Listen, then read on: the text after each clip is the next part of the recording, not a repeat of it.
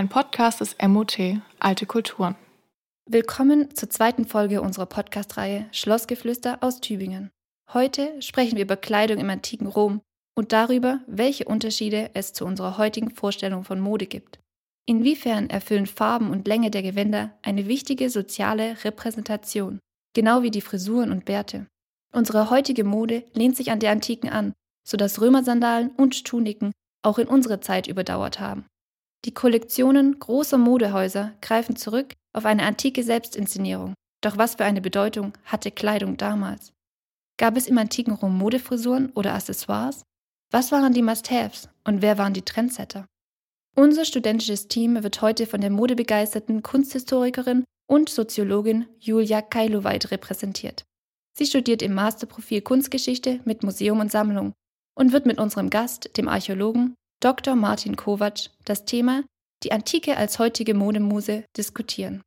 Wir wünschen euch viel Spaß bei unserer zweiten Folge von Schlossgeflüster aus Tübingen und hoffen, dass ihr die von der Antike geprägten Modetrends in einem neuen, antiken Licht betrachten könnt.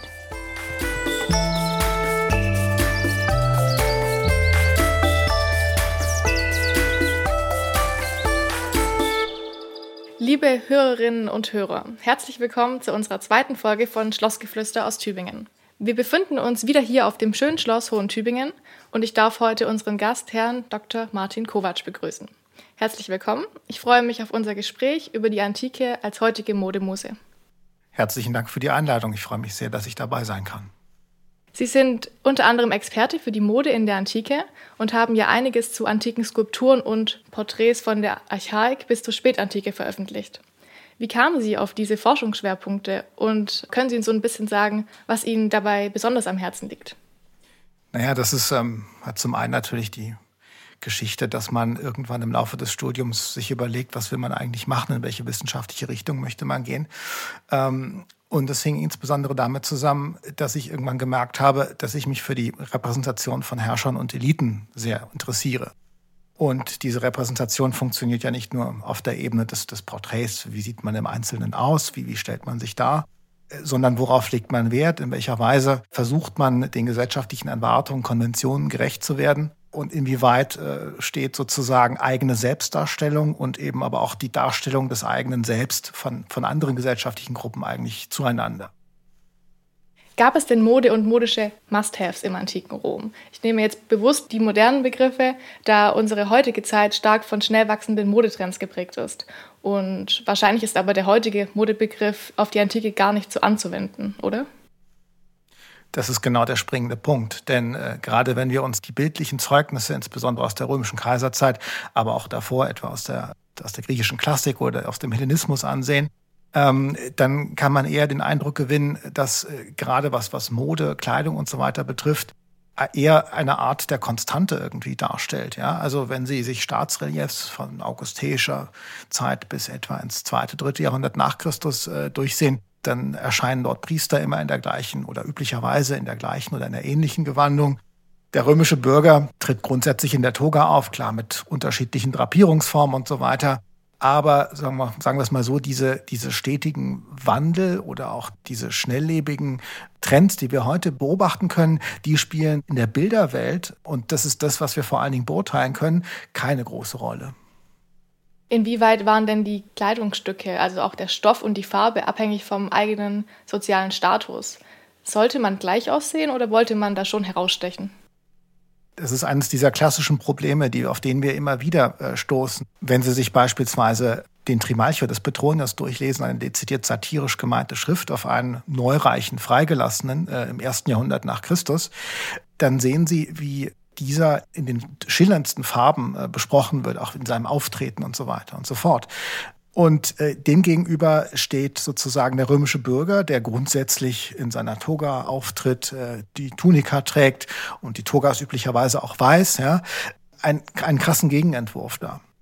Allerdings kann man das eben zeigen, dass insbesondere die Tunika, aber auch punktuell die Toga, durch die Hinzufügung von Farbstreifen, also den, den Klavi, Latiklavi bei den Tuniken, tatsächlich sowas wie Rang angedeutet war. Plinius berichtet uns, dass die Breite des Streifens auf den Tuniken Ausweis über den Rang des Dargestellten äh, uns verrät. Das Problem daran ist nur, dass wir eigentlich nicht genau wissen, wie das konkret gemeint ist. Also wir haben beispielsweise eine Bronzenreiterstatue des Augustus, die in Athen aufbewahrt wird auf denen die klar wie angegeben sind, beziehungsweise eingelegt in Kupfer. Dort sind die aber winzig schmal. Ja, das heißt, da steht sozusagen literarische Überlieferung ein wenig dem entgegen, ähm, was wir in der Archäologie teilweise beobachten können. Und hinzu kommt natürlich, dass die farbliche Fassung der Skulpturen üblicherweise verloren ist. Gab es denn innerhalb einer sozialen Schicht Unterschiede, wie sich ein Mann oder eine Frau kleiden sollte? Beispielsweise auch eben in Bezug auf Schnitt und die Farbwahl? Es gibt speziell seit augusteischer Zeit eine Fülle von sogenannten Kleidungskonventionen, die insbesondere auch Frauen betraf. Also eines der Innovationen in augusteischer Zeit oder wenn man das Innovation nennen will, ist die Einführung der Stola. Also ein zusätzliches Gewandstück, eine Art Mantelstück, das man auch über den Kopf zieht. Und das interessanterweise, wahrscheinlich auch zu Recht, im Laufe des ersten Jahrhunderts nach Christus völlig verschwindet. Also das gibt es dann so ein bisschen bisschen flavische Zeit, also etwa bis 80, 90 nach Christus.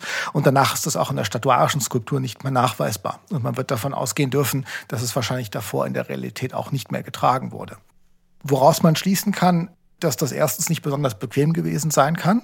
Klar, wenn man sich das vorstellt, wenn man bei 35 Grad über das Forum Romanum stapft, dass das dann vielleicht nicht so angenehm gewesen sein muss. Und das andere ist, dass man sozusagen damit auch offensichtlich moralische Kategorien verbunden hat. Also so wie Augustus von seinen von seinen Mitsenatoren gefordert hat, dass sie gefälligst in der Toga zu erscheinen hatten. Genauso war es eben auch Ausdruck eines äh, moralischen Verständnisses, dass die, dass die römische Matrona einigermaßen verhüllt aus dem Haus geht. Okay.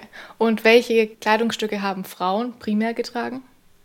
Im griechischen Bereich ist das insbesondere einerseits der Chiton, der aus zwei zusammengeknöpften ähm, äh, Stofflaken besteht, die rechteckig sind und auf den Ärmeln äh, sozusagen ähm, geknöpft werden und dann so Scheinärmel bilden. Das andere ist im griechischen Bereich der Peplos, der eigentlich so eine Röhrenform hat, sodass er an einer Seite offen bleibt in gewisser Weise und auf den Schultern jeweils gefiebelt wird. Es ist oft auch ein deutlich stärker verhüllenderes Gewand gewesen als der leichte Chiton. Oft äh, hat man in der Forschung auch diskutiert, inwieweit gerade der luftige Chiton auch das Gewand der Parthenoi, also der, der jungen Frauen irgendwie ist, bevor sie heiraten, während eben der, der Peplos, der Schwere, ebenso von den, von den verheirateten Damen getragen wird. Im Römischen ist es gar nicht so viel anders. Da gibt es natürlich die langen Tuniken, und eben auch ein zusätzlicher Mantel, den man übergeworfen hat. Also grundsätzlich kann man eigentlich über die antike Frau sagen, dass sie in der, in ihrer bürgerlichen Rolle immer relativ stark verhangen war.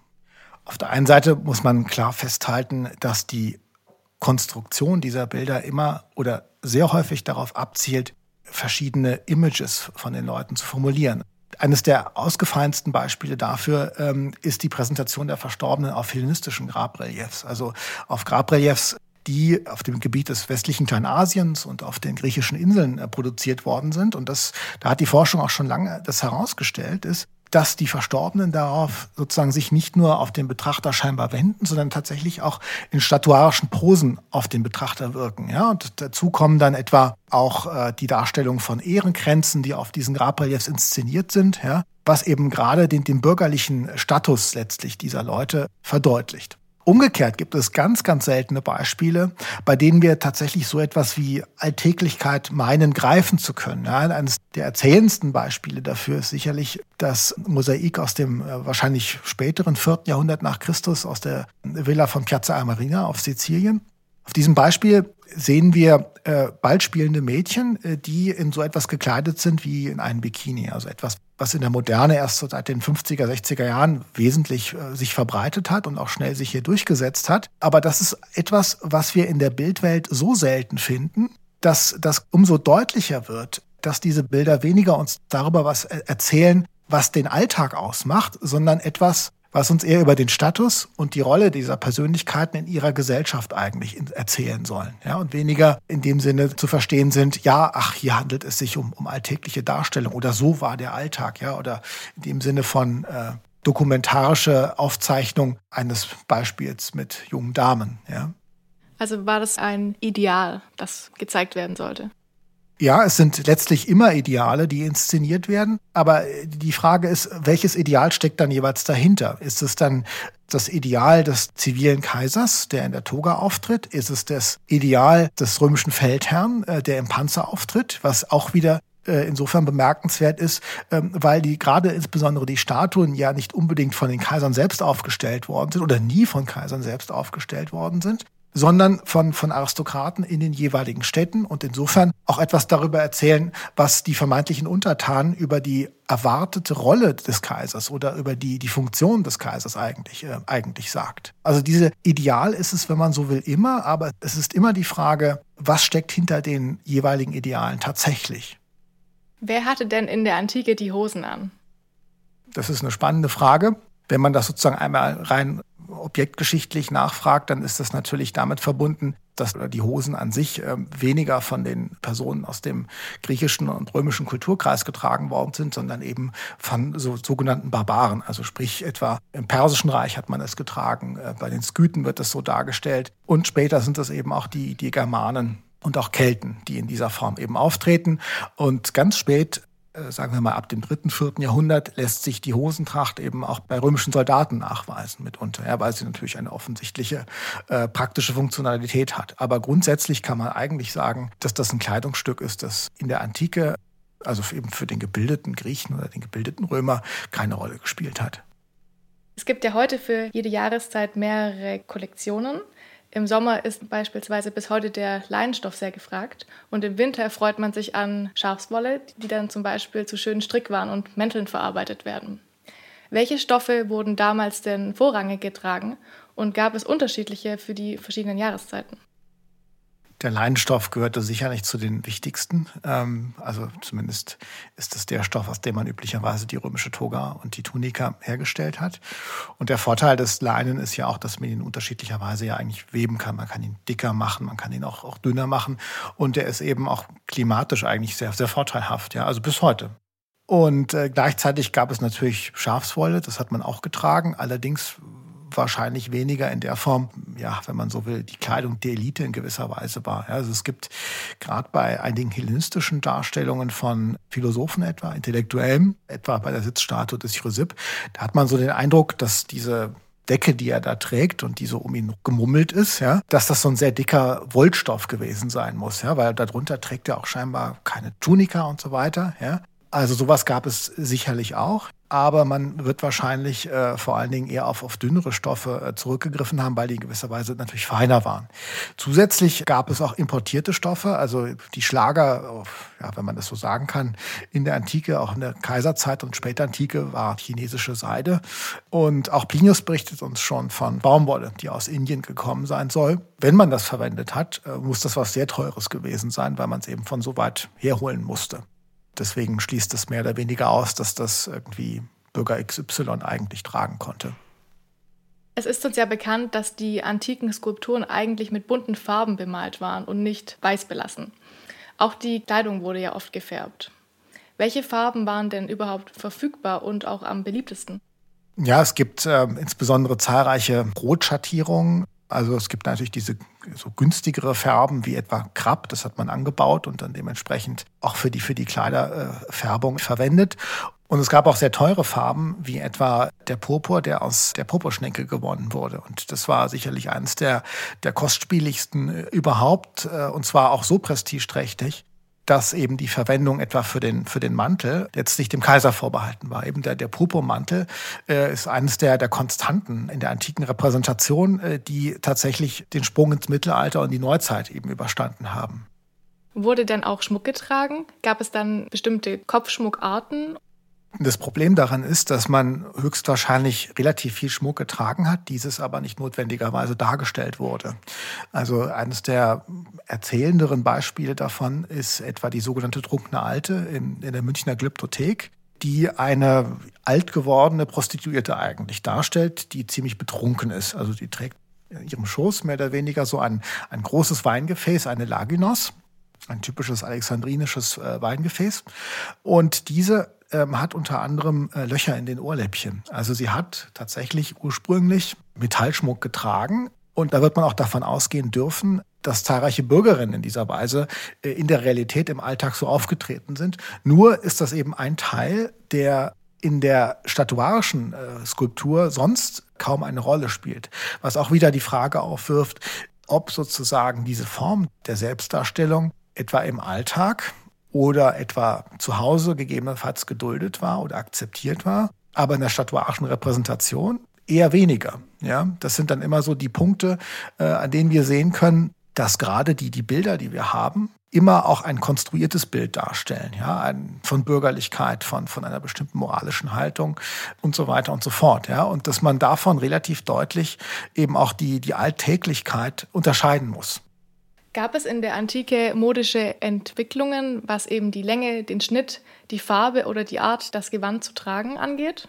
Also man kann die Tendenz beobachten, dass gerade in der Kaiserzeit die Tuniken unter anderem länger werden und sie werden auch dekorierter. Ja, also wir haben einige Beispiele aus Ägypten als Grabfunde. Dort hält sich das besonders gut. Ja, also etwas, was sich in den hiesigen Gefilden kaum hält als Grabbeifund lässt sich in Ägypten sehr gut nachweisen. Und da kann, können wir von etwa seit dem zweiten bis, bis etwa ins sechste, siebte Jahrhundert nachweisen, dass die Tuniken in aller Regel eher schmuckreicher werden, sie werden auch üppiger. Man kann das zum Teil auch an den Bildwerken tatsächlich nachweisen, dass gerade Frauen mit, äh, mit weiteren Tuniken auftreten. Auch das, was man früher die Klavi bezeichnet hat, regelrechte Schmuck, das werden dann Borten, Ornamentbänder, auf denen sich dann auch relativ komplexe Ornamente eben finden lassen.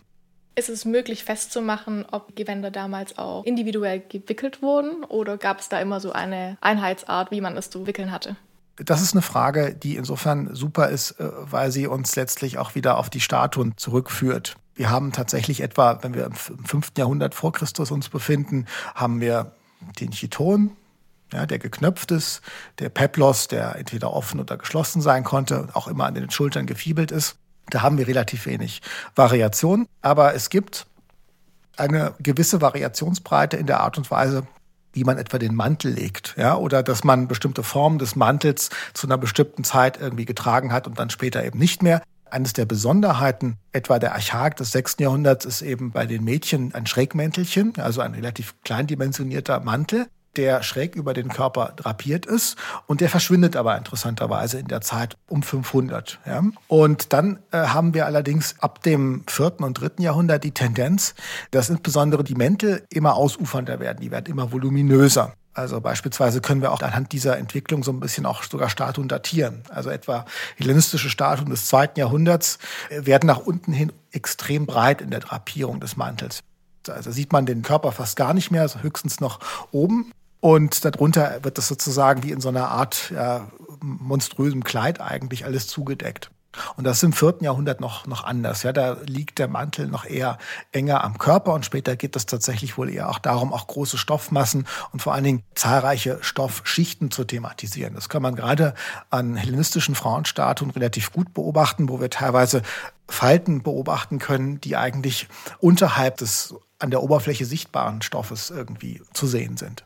Also ich würde auch sagen, im Vergleich zur Antike ist man heute sehr befreit und kann viel tragen, ohne unweigerlich direkt darauf festgemacht zu werden. Also ich führe da immer gern das Beispiel an mit den Sportschuhen, die man ja heute eher als Sneaker kennt und mhm. eben einfach zu den Alltagsschuhen geworden sind. Apropos Schuhe, welche Schuharten gab es denn in der Antike und wer trug sie? Also verbreitetsten sind, sind Sandalen, die aus Leder bestanden. Äh, wir kennen das insbesondere auch von den, von den römischen Legionären. Äh, da haben wir zum Teil auch durchaus Funde. Aber die andere Sache ist, dass insbesondere im römischen Kulturkreis äh, Schuhe unmittelbar auch mit einem politisch-sozialen Rang verknüpft waren. Also es gab die Patrizierschuhe, es gab die Ritterschuhe, beziehungsweise die Ritterschuhe, das war eigentlich eher so eine Art Stiefel. Ja, Das kann man auch an den, den Statuen wunderbar äh, ansehen. Und die Patrizierschuhe, das waren letztlich eben auch Sandalen, die aber mit einer unterschiedlichen Anzahl von Riemen äh, gebunden wurden und die insbesondere am Knöchel äh, festgebunden wurden. Mir fallen da auch direkt die sogenannten Römersandalen an, die ich auch selbst gerne im Sommer trage, in den verschiedensten Ausführungen, wobei ja die meisten auch aus Leder sind. Zu welchem Anlass wurden denn die Römersandalen getragen und von wem? Also die Vorstellung heute ist ja die, dass wir uns zu bestimmten Anlässen auch ganz bestimmt uns spezifisch kleiden. Also Es gibt die Begriffe des Overdressed, des Underdressed. Und diese starke Variationsbreite in der Art und Weise, wie man sich in seiner Kleidung gibt, scheint es in der Antike so in der Form nicht gegeben zu haben. Ja, also dass man hat halt letztlich immer irgendwie irgendwelche Sandalen getragen. Ja. Es gibt die Besonderheit, dass man bei Statuen manchmal nachweisen kann, dass die Figuren etwa barfuß sind. Also der Augustus von Prima Porta zum Beispiel. Und da rätselt die Fachwelt bis heute weitgehend darüber, was das eigentlich bedeutet. Ja, denn äh, das ist insofern auch eine ganz absurde Repräsentationsweise, weil er nämlich sonst im Panzer auftritt und äh, entsprechenden Mantel und so weiter. Und da passt die Barfüßigkeit eigentlich nicht dazu. Ja, da besteht die Diskussion auch in der Hinsicht darin, dass man sich fragt, ist das vielleicht auch eine Frage der Überhöhung, weil das oft auch eine Ikonografie eben ist, in der auch Götterdarstellungen erscheinen. Und das andere ist, dass es natürlich auch äh, Formen gibt, die man in der Realität vielleicht gar nicht so getragen hat. Also es gibt beispielsweise auch Darstellungen auch von Göttern und auch manchmal auch Feldherren, die besondere Stiefel so aus Raubkatze tragen. Etwas, was man so in der Form wahrscheinlich kaum so getragen hat, sondern etwas, was dezidiert überhöhend wirken soll. Ja, also ein Kleidungsstück, was weitgehend fiktiv ist, aber vielmehr etwas Übergeordnetes über die dargestellte Persönlichkeit erzählen soll. Gibt es denn ein heutiges Stück, das gleich wäre zu Tunika und zu Toga? Das ist eine, das ist eine sehr gute Frage, ähm, weil sie auch wieder den Zusammenhang herstellt zwischen einerseits alltäglicher Notwendigkeit, dass man bekleidet aus dem Haus geht, und andererseits äh, der Frage, wie man eigentlich wirken will und wirken muss zu bestimmten Gelegenheiten. Die Tunika ist wenn, wenn man so will, das Äquivalent dazu, wie man heute in T-Shirt oder Pulli gemeinsam zusammen mit einer Hose irgendwie aus dem Haus geht. Also das, was man auf jeden Fall immer grundsätzlich trägt, vielleicht in unterschiedlicher Länge, unterschiedlichem Schmuck, je nachdem. Das äh, kann ganz unterschiedlich sein. Die Toga ist ein, ein Sonderfall, weil sie zwar ganz häufig vorkommt, auch an der statuarischen Skulptur und auch bei den sogenannten römischen Staatsreliefs, sie aber wahrscheinlich ein Kleidungsstück ist, das man de facto relativ selten getragen hat, weil sie so furchtbar schwierig nicht nur anzulegen, sondern auch dauerhaft zu tragen ist. Sie können, wenn Sie die tragen, können Sie in der eigentlich nur schreiten. Ja, und äh, die ist vor allen Dingen auch sehr warm. Und um sie anzulegen, das ist immerhin ein Stoff äh, in der Größe von, sagen wir mal, fünf mal drei Meter, natürlich in der Form eines Halbkreises. Und dafür brauchen sie Sklaven, ja, äh, die das gemeinsam mit ihnen zusammen äh, anlegen. Und äh, umso komplexer sie drapiert ist, ähm, speziell da die Sonderformen ab dem zweiten und dritten Jahrhundert nach Christus, desto mehr Leute und desto schwieriger wird es eben auch.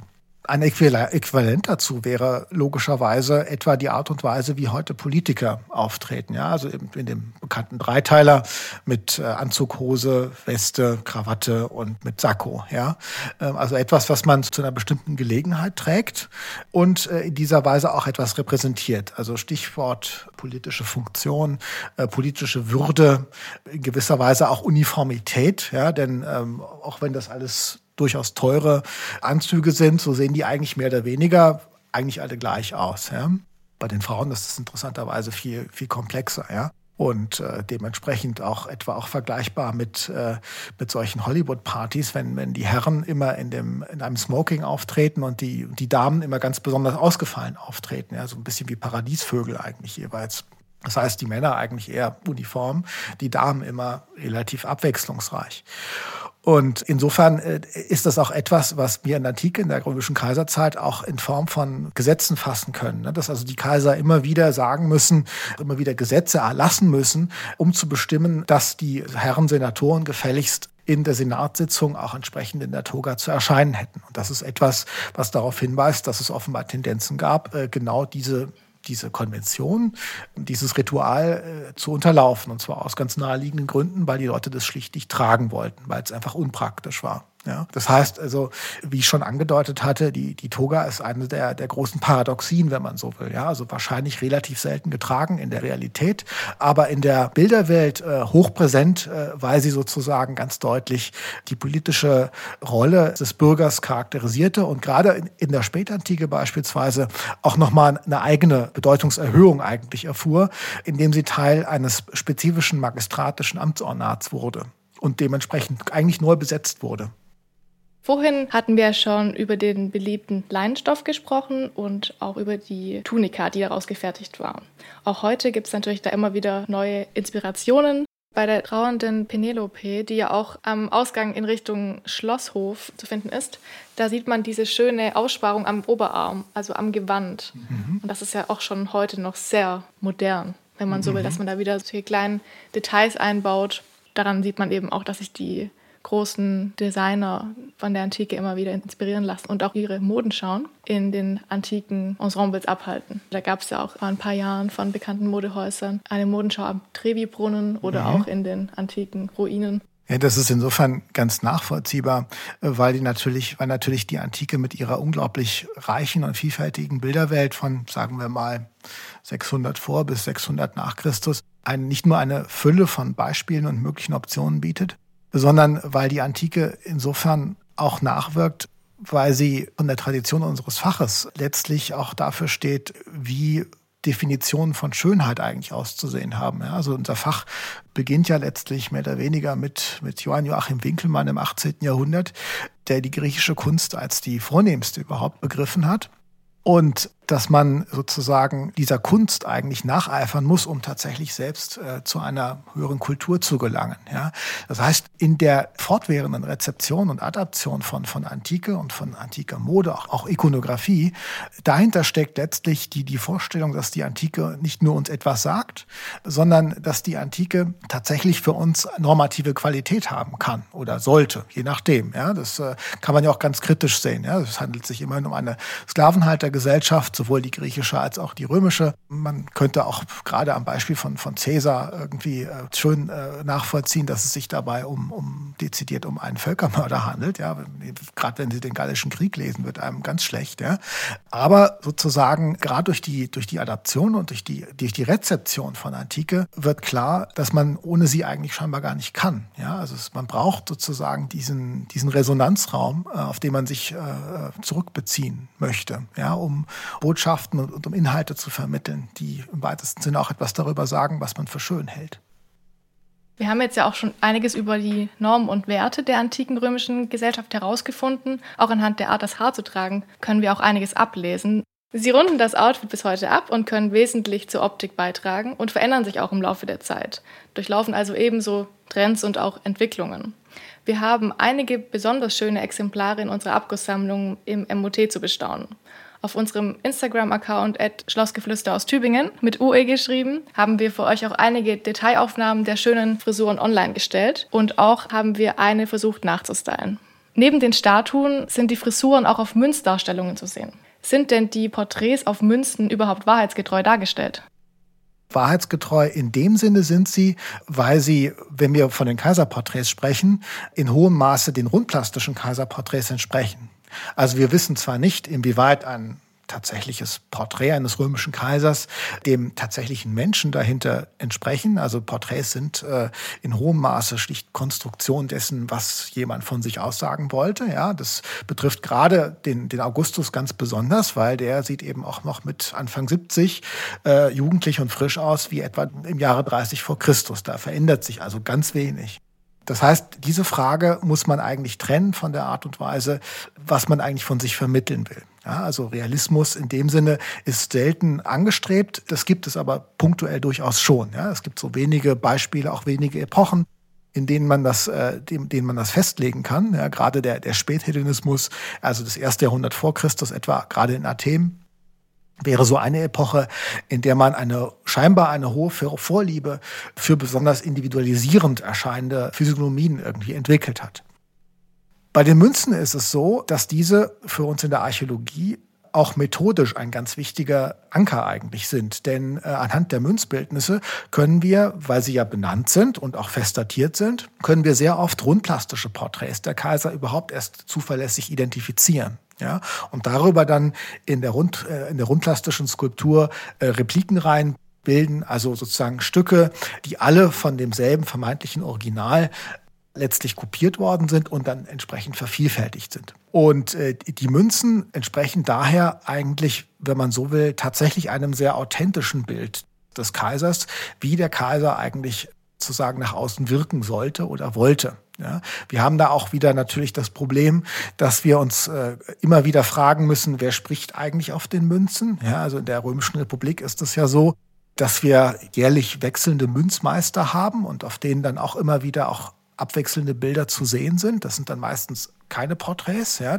Das kommt tatsächlich erst weitestgehend mit Caesar und setzt sich dann mit den römischen Kaisern durch. Und insofern, weil wir ja unterschiedliche Ausgabeinstitutionen haben, ist nicht immer klar, spricht auf den Münzen jeweils tatsächlich eine kaiserliche Institution, der Kaiser selbst, sein Umfeld, oder ist es jemand ganz anderes? Ja, also oft steht ja auf, gerade auf den Sesterzen steht auf den Rückseiten SC drauf, Senatus Consultum, also auf Beschluss des Senats, was darauf hindeutet, dass der Senat die Münzen selbst ausgibt, ja, und auch selbst in gewisser Weise mitentscheidet, was darauf eigentlich abgebildet wird. Und später, gerade in der Kaiserzeit, im zweiten, dritten und auch ganz dann im vierten Jahrhundert, haben wir eine Vielzahl von, von Münzstätten, die mitunter auch sehr eigenständige Bildformen, insbesondere auf den Rückseiten, ähm, auch formulieren. Ja? Und das ist dann eine weitere Schwierigkeit. Am meisten entzündet sich das am Beispiel Konstantins des Großen, bei dem wir dann ab dem Jahre 315 in spezifischen oder gerade in einer besonderen Münzstätte beispielsweise schon christliche Symbolik nachweisen können, während in anderen Münzstätten das noch nicht der Fall ist. Und da ist dann die Frage, ist das dann die ausgefallene Idee eines, eines, eines Münzmeisters oder einer, eines Amtsträgers, der bestimmte kaiserliche Botschaften vorwegnimmt, oder ist das spezifischer kaiserlicher Eingriff? Ja? Und das ist für uns immer eine, ein, ein gewisses Spannungsverhältnis, das wir aber auch nicht selbstverständlich auflösen können, sondern immer wieder als Problem im Hinterkopf behalten müssen.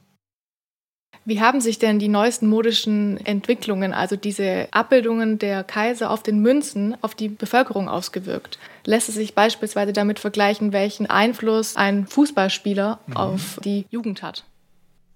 Ja, das ist dann eines der Paradebeispiele dafür wäre ja dann äh, Marco Reus vor, vor etwa fünf bis zehn Jahren, ja, mit seinem Undercut was dann ja auch entsprechende Folgen hatte. Ja.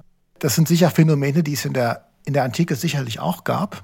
Aber man kann eben auch feststellen, dass die Uniformität in gewisser Weise höher gewesen sein muss. Ja, also einerseits haben wir solche klar transgressiven Elemente oder Momente eigentlich in der Porträtgeschichte wie Alexander der Große, der quasi scheinbar aus dem Nichts ja auf einmal mit mit langen Haaren und äh, unrasiert äh, auftrat etwas, was ganz ungewöhnlich war, weil er eben äh, als, als nicht mehr Ephebe, ja, also wenn man sozusagen das, das Jugendalter irgendwie verlassen hatte mit Anfang 20, gehört es sich für einen, einen Griechen üblicherweise den Bart zu tragen. Ja, und das ist auch etwas, was dann später auch äh, oder auch gerade im Hellenismus immer wieder thematisiert wird, ja, dass also mit der Zeit Alexanders des Großen eigentlich die Bartracht in gewisser Weise in eine Krise geraten war.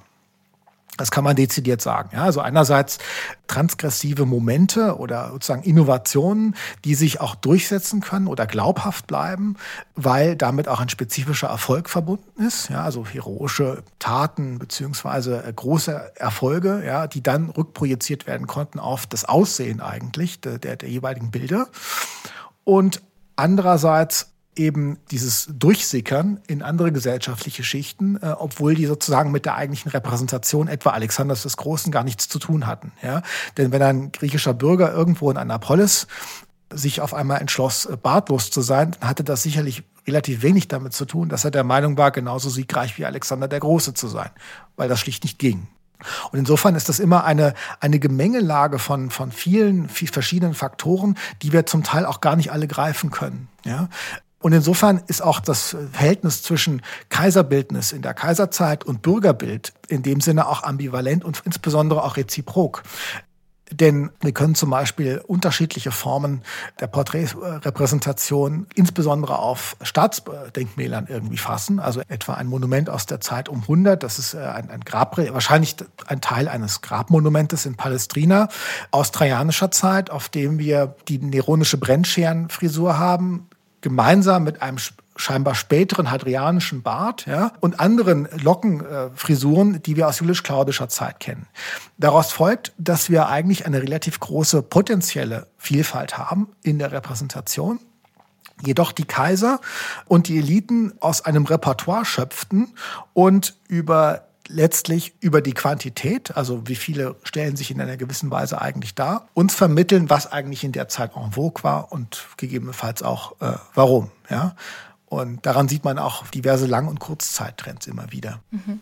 Ich musste da auch direkt an die Flammenschere von Nero denken, die er verwendet hatte, um sein Haar zu legen. Ja, die Brennscherenfrisur, ja, die ähm, gerade bei den Nero-Porträts insofern spannend ist und witzig ist, weil man anhand der verschiedenen Porträttypen des Nero, also von eins bis, bis vier, ja, insbesondere nachdem er zum Alleinherrscher erhoben wurde oder tatsächlich allein herrschen konnte, dass diese Brennscherenfrisur tatsächlich immer abgefahrener wird. Das Haar wird länger äh, und vor allen Dingen auch die, die Sichelung wird immer intensiver. Ja? Also es dreht sich immer stärker ein. Und das muss also auch punktuell durchaus als Provokation verstanden worden sein, denn Teil dieser Repräsentation war ja nicht nur die Frisur, sondern auch, dass er immer dicker wurde. Und zwar beziehungsweise dicker dargestellt wurde. Ja, das ist das Entscheidende. Also dick sein und dick dargestellt werden sind zwei verschiedene Elemente, wenn man so will. Aber das lässt darauf schließen, dass mit dieser Fettleibigkeit, die dann inszeniert wird, und auch der Aufwand der Frisur, dass das dezidiert Ziele der Repräsentation waren. Es ging nicht darum zu zeigen, ja, ich bin so, oder den anderen eine negative Folie zu bieten, so nach dem Motto, schaut, schaut euch an, wie fett unser Kaiser geworden ist, ja, sondern dass das Teil einer Strategie war, ja, die wir im weitesten Sinne erstmal so hinnehmen müssen und die wir eigentlich nur verstehen, wenn wir die Ursachen dafür uns jeweils ansehen. Und es bringt uns in dem Zusammenhang gar nichts, etwa äh, die negativen Narrative uns anzusehen, äh, die über Nero verbreitet werden, sondern wir müssen eigentlich schauen, dass wir die Motivation und die Traditionen, die dazu geführt haben, analysieren, um das überhaupt zu verstehen. Wie kommt es denn, dass später die sogenannten Soldatenkaiser einen ähnlichen Bart hatten wie die heutigen Soldaten, also einen ziemlich kurzen Bart?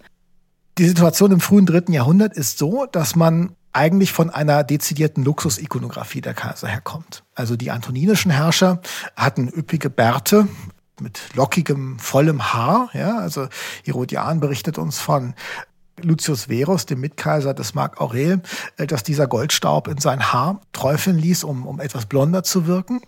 Und mit dieser luxuriösen Repräsentation ist es dann mehr oder weniger ab dem frühen dritten Jahrhundert vorbei. Ja, also nicht so, das darf man auch nicht so sehen, dass jetzt das unmittelbare Reaktion auf die Krise versteht, sondern letztlich steckt dahinter auch eine andere veränderte Form von der, von der kaiserlichen Rolle. Also es ging weniger darum, dass der Kaiser als besonders luxuriöse Figur erscheint, äh, sondern vielmehr lässt sich ein Ideal feststellen, das nun dezidiert bescheidener auftrat. Ja, und dann könnte man zwar auch sagen, naja, dann ist das eben auch die, Berufsfrisur der Soldaten. Das stimmt aber auch so in der Form nicht, denn gerade wenn Sie sich die Staatsreliefs des späten zweiten Jahrhunderts nach Christus ansehen, insbesondere die Reliefs der, der Markussäule, die noch heute in Rom steht, dann tragen die ähm, Soldaten alle volles antoninisches Haar mit üppigen Bärten. Das ist aber sozusagen im dritten Jahrhundert dann mehr oder weniger nicht mehr der Fall. Ja sodass man nicht davon sprechen kann, hier handelt es sich um eine Berufsfrisur, sondern hier handelt es sich um eine gezielte äh, Stilisierung, die offenbar im Kontrast zu dem, was vorher war, eine neue Form der Bescheidenheit offensichtlich kommunizieren sollte. Ja, der Kaiser wollte offenbar, oder die Kaiser sollten vielmehr bescheidener erscheinen und sie sollten in ihrer Arbeit für den Staat sozusagen sich inszenieren. Das muss eines der entscheidenden Veränderungen im dritten Jahrhundert gewesen sein. Wie haben Frauen denn im Alltag ihr Haar getragen? Haben sie auch Schmuck im Haar verwendet? Üblicherweise hat die antike Frau sicherlich sehr langes Haar gehabt. Das sieht man grundsätzlich an der, an der statuarischen Skulptur von, von der Archaik wirklich bis, bis in die Kaiserzeit und Spätantike. Zumindest ist es das, was sozusagen vermittelt wird. Aber es wird grundsätzlich nie offen getragen. Es wird immer zusammengebunden in einer Form nach oben rapiert oder so, aber dann in sehr unterschiedlicher Form. Je nach Epoche und gegebenenfalls auch je nach Region. Schmuck im Haar lässt sich äh, punktuell nachweisen, teilweise auch an Bildern. Was wir allerdings haben, sind beispielsweise auch aus dem Rheingebiet so Haarnadeln, die aus Bein gefertigt worden sind, ja, die man dann ins Haar gesteckt hat, ja, die dann offenbar genutzt worden sind, um das hochgesteckte Haar zu fixieren. Auch hier wieder steht wieder das Problem im Raum, dass man sich fragen muss, inwieweit war es etwa angemessen oder sinnvoll, im Alltag hoch dekoriert, geschmückt, im Haar rumzulaufen und auf der anderen Seite sich zu fragen, ist das überhaupt im Bild eigentlich angemessen?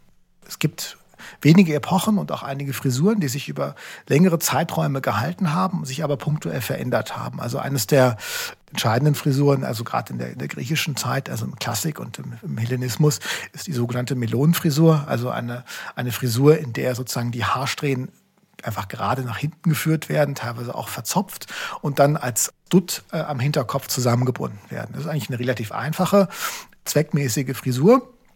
Die zieht sich irgendwie so durch. In der Kaiserzeit, insbesondere im dritten und auch noch im vierten Jahrhundert nach Christus, äh, gibt es die Konjunktur, wenn man so will, des, der Scheitelzopffrisur. Also ebenfalls extrem lange Haare, die man hinten, wenn man so will, zusammenlegt und dann von unten nach oben auf den Scheitel legt, wie so ein, wie so ein Brett. Ja? Und äh, das, der Witz daran ist, dass im Verlauf des dritten Jahrhunderts nach Christus dieser Scheitelzopf, der sozusagen auf den Scheitel vorne gelegt wird, immer weiter nach vorne wandert, ja, bis er dann etwa um 300 quasi direkt auf der Stirn oben liegt. Das kann man an den Münzen wunderbar nachvollziehen, aber auch durchaus an der rundplastischen Skulptur. Ja. Also es gibt durchaus punktuell solche Frisuren, die eine sehr lange Konjunktur haben und eine gewisse Evolution irgendwie auch durchmachen. Ja. Andererseits gibt es auch solche abgefahrenen Turmfrisuren wie in flavischer Zeit, die zum Teil äh, sicher auch Perücken waren, die verschwinden dann nach relativ kurzer Zeit wieder. Okay. Also die Melonenfrisur hört sich auf jeden Fall ganz machbar an und tragbar. Gibt es abschließend noch Irrglauben über Mode des antiken Roms, die Sie aufklären möchten? Die, die volkstümliche Vorstellung von antiker Kleidung heutzutage natürlich sehr stark geprägt ist, letztlich vom, vom, vom Hollywood-Kino äh, seit den 1950er Jahren. Und in dieser Zeit musste man natürlich oft auch äh, Dinge erfinden oder Dinge sozusagen darstellen, äh, die man ohnehin nicht wissen konnte. Und insofern an, an, ist uns an verschiedenen Stellen sicherlich auch ein falsches Bild vermittelt worden, was natürlich, wenn man so will, ins kollektive Gedächtnis irgendwo eingerutscht ist. Ja? Also eines der bemerkenswertesten Situationen ist ja, dass äh, in, im Film Ben Hur äh, Ben Hur selbst als in der Toga äh, auftritt, obwohl er kein römischer Bürger ist. Ferner lässt sich feststellen, dass man natürlich auch mitunter sehr fantasievoll an den Stoff herangegangen ist. Ja. Ähm, das äh, bezieht sich bis auf letzte Produktionen, die man, die man da natürlich äh, nachweisen kann. Ja. Aber das führt letztlich immer noch dazu, dass das für uns noch ein potenzielles Forschungsfeld bleibt, ja, an dem wir auch weiter arbeiten können, aber bei dem man immer wieder auch kritisch hinterfragen muss, was eigentlich Bildwerke und Realien eigentlich miteinander zu tun haben können oder müssen. Vielen, vielen Dank für Ihren interessanten Input und Ihre lebendigen Beispiele. Ich danke Ihnen ganz herzlich für die Einladung nochmal und es hat mich sehr gefreut, bei Ihnen hier zu sein und mit Ihnen über eines der Forschungsprojekte zu, mich zu unterhalten, denen ich nachgehe. Die Skulpturen mit den schön fallenden Gewändern und die Porträts können auf unserem Instagram-Account Schlossgeflüster aus Tübingen und natürlich im MOT in Tübingen bestaunt werden. Für Tübinger Studierende gibt's freien Eintritt, kommt also gerne vorbei. Danke euch fürs Zuhören.